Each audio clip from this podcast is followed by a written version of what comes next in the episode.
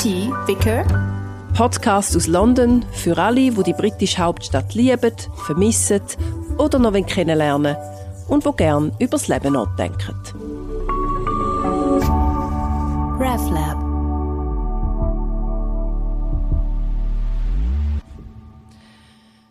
Hallo zusammen, herzlich willkommen zu dieser Episode von More Tea Vicar, der Podcast aus London. Ich bin die Carla Maurer, Pfarrerin an der Schweizer Kirche in London und ich führe euch an Lieblingsort, nicht so Lieblingsort und einfach Ort, wo mich inspirieren hier in der britischen Hauptstadt. Heute ist ein bisschen ein spezieller Podcast. Ich bewege mich nämlich ein bisschen aus meiner Comfortzone raus.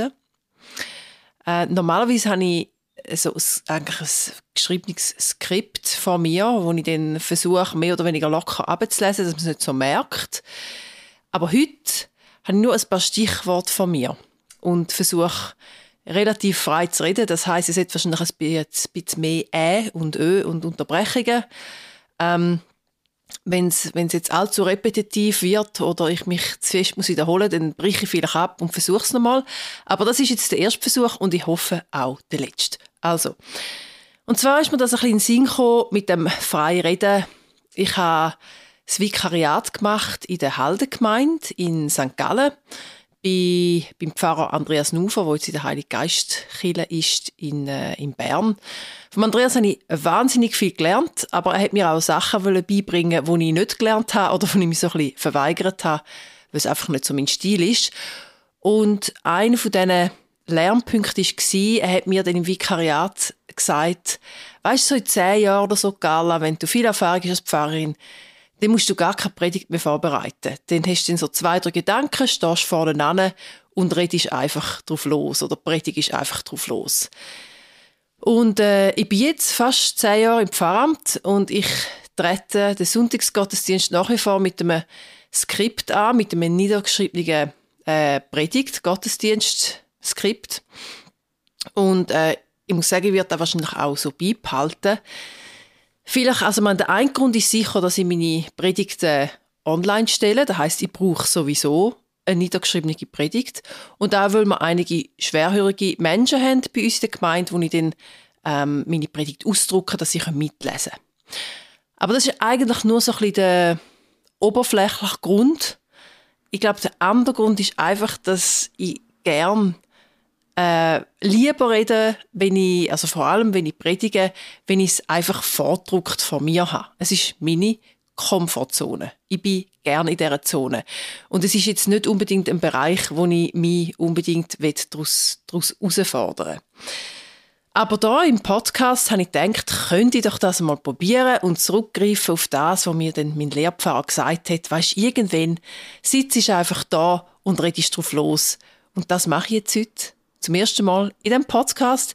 Bis jetzt geht es eigentlich ziemlich gut und ich hoffe, ihr findet es auch spannend.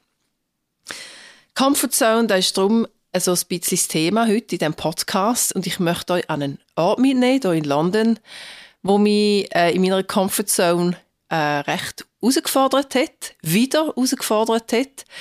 Und zwar sind wir in Stoke Newington, das ist im Norden von London, nicht weit weg von da, wo ich lebe, ähm, wo das Pfarrhaus ist. Und dort steht ein Schlössli. Ein kleines Schloss. Äh, es ist ein relativ moderner Bau, ich weiß jetzt nicht, wahrscheinlich eher so ein 20. Jahrhundert, so Fake-Schlossbau. Aber es ist ein Schlössli, man sieht es von der Straße aus und man wundert sich, was ist das eigentlich? Und dann geht man her und dann merkt man, in dem Schloss ist, das ist eine riesige Kletterhalle eine Kletterhalle. Ähm, es gibt zwei große Kletterhallen in London und die eine eben bei uns in der Nähe. Und Kletterhalle ist jetzt eigentlich nicht unbedingt etwas, was man in London erwartet. Und als ich vor, ja, wenn bin ich zur Schweiz weggezogen? Vor 15 Jahren, bin ich zuerst noch nach Frankreich. Als ich weggezogen bin, habe ich gedacht, Klettern gehört zu der Vergangenheit. Ich bin als Studentin sehr viel geklettert. Es war mein Sport, mein Hobby. Äh, viele Freunde vom Klettern gehabt und ich habe es geliebt. Dann bin ich weggezogen nach dem Studium und das Klettern war fertig. Und vor einem Monat bin ich nach 15 Jahren das erste Mal wieder an der Kletterwand. Zwar ist ein Nachbar von mir, wo wir per Zufall mal auf der Straße kennengelernt und ins Reden gekommen sind, äh, der klettert, ist ja ein Kletterlehrer und hat dann so lange darauf bestanden, bis ich dann irgendwann gesagt habe, gut, dann komme ich halt mal mit. Ich bin dort unten an dieser Wand gestanden, habe aufgeschaut mit zitternden Knien und gedacht, wieso mache ich das? Ich habe doch das abgeschlossen, das Kapitel. Ich bin das Gestellte rein, äh, ein Seil, also ich tue nur nachklettern. Ich glaube, mit Vorklettern bin ich noch nicht so weit, ähm, rein mental. Dann nachklettern und ich bin nach ein paar Zügen an einer ganz einfachen Wand, also so 3A, 4, die, die, die Bewertung im Klettern kennen, schon total ins Zittern gekommen und mein Kopf hat schon nachgegeben. Nicht unbedingt Muskeln, aber der Kopf. Und da ich ja jetzt auch Mutter bin, muss ich sagen, jetzt einmal eine andere Dimension, weil wenn man es nicht richtig macht, ist ja das Klettern tödlich. Ähm, andere Sachen im Leben übrigens auch. Ähm, das Leben ist tödlich. Ah, das ist ein anderes Thema, da lassen wir jetzt sein. Also auf jeden Fall bin ich dann dort aufgeklettert und habe dann, äh, eben weil er Kletterlehrer ist und sehr erfahren, haben wir dann noch ein bisschen Falltraining gemacht und dann habe ich irgendwann, hat es sich wieder gut angefühlt, habe ich ein paar schwierigere Routen probiert und ich bin heimgekommen an Abend und ich weiss, ich habe einfach gestrahlt äh, über beide Ohren und ich bin so stolz auf mich und ich habe mich so gut gefühlt. Und ich glaube, das Hauptgefühl war, dass ich nach 15 Jahren etwas, was ich gemeint habe, dass in meinem Leben abgeschlossen ist, wieder gemacht habe. Und zwar ist es etwas, was ich immer auch gerne gemacht habe. Und wie das Leben, das mich hergetrieben ist, oder die Wahl, die ich getroffen habe, wo ich hergegangen im Leben, hat einfach das Klettern wie in mir passt. Ich habe nicht gewusst, wo, ich habe nicht gewusst, mit wem. Und ja, ich habe es bereut, aber es war dann irgendwann auch nicht mehr ein Thema gewesen.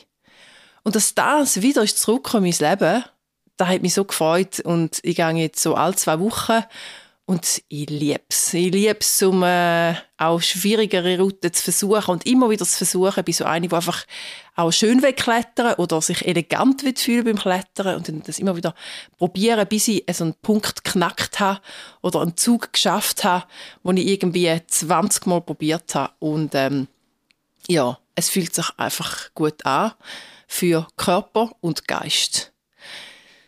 Komfortzone. Also Klettern ist definitiv etwas, wo man aus der Komfortzone immer wieder rausgeht. Aber auch allgemein eben etwas zu machen, wo man wie abgeschlossen hat.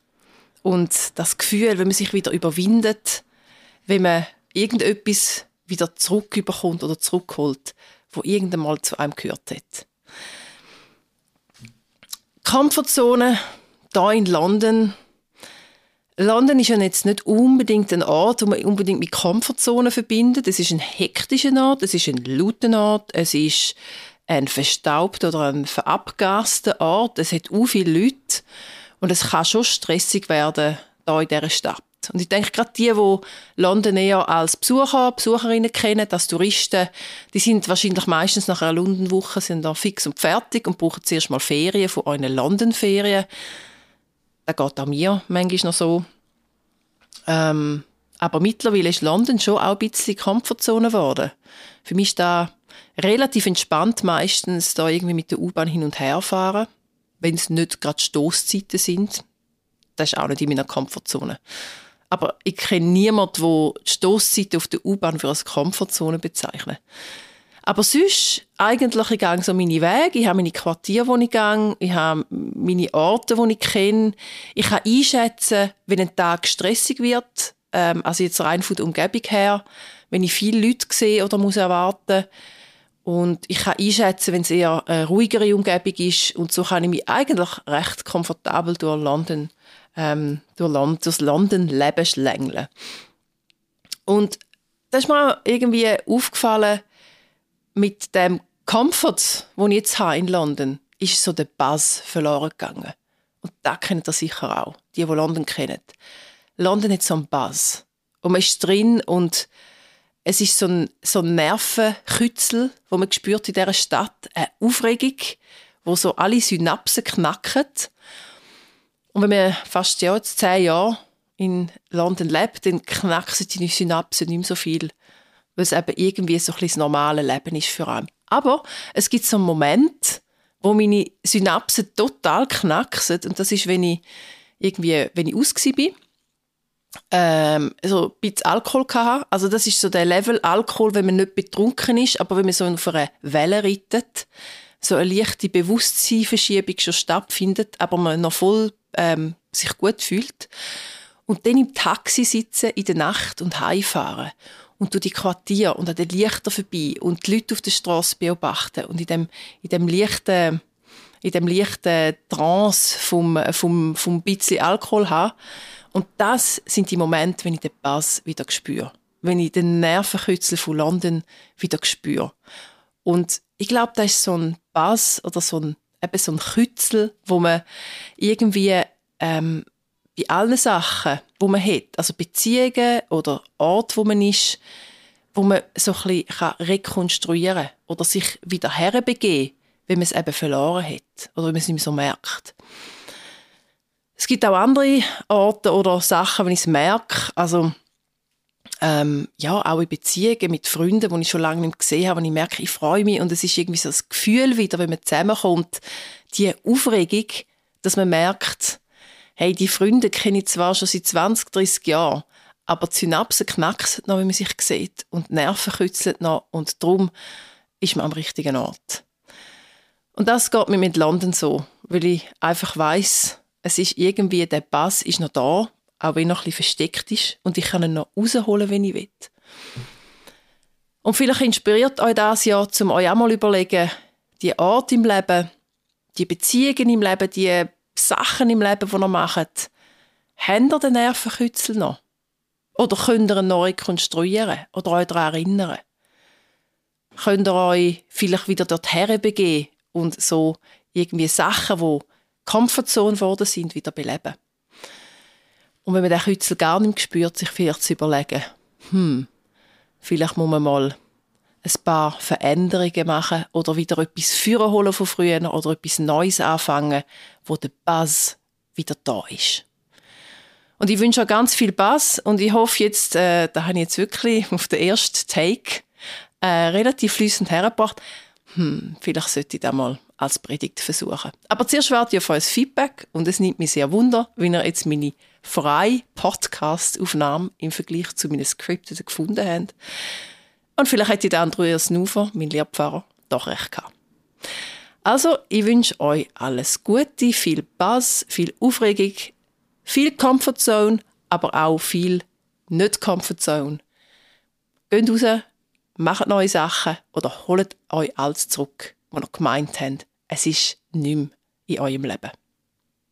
Bis zum nächsten Mal. Ciao zusammen.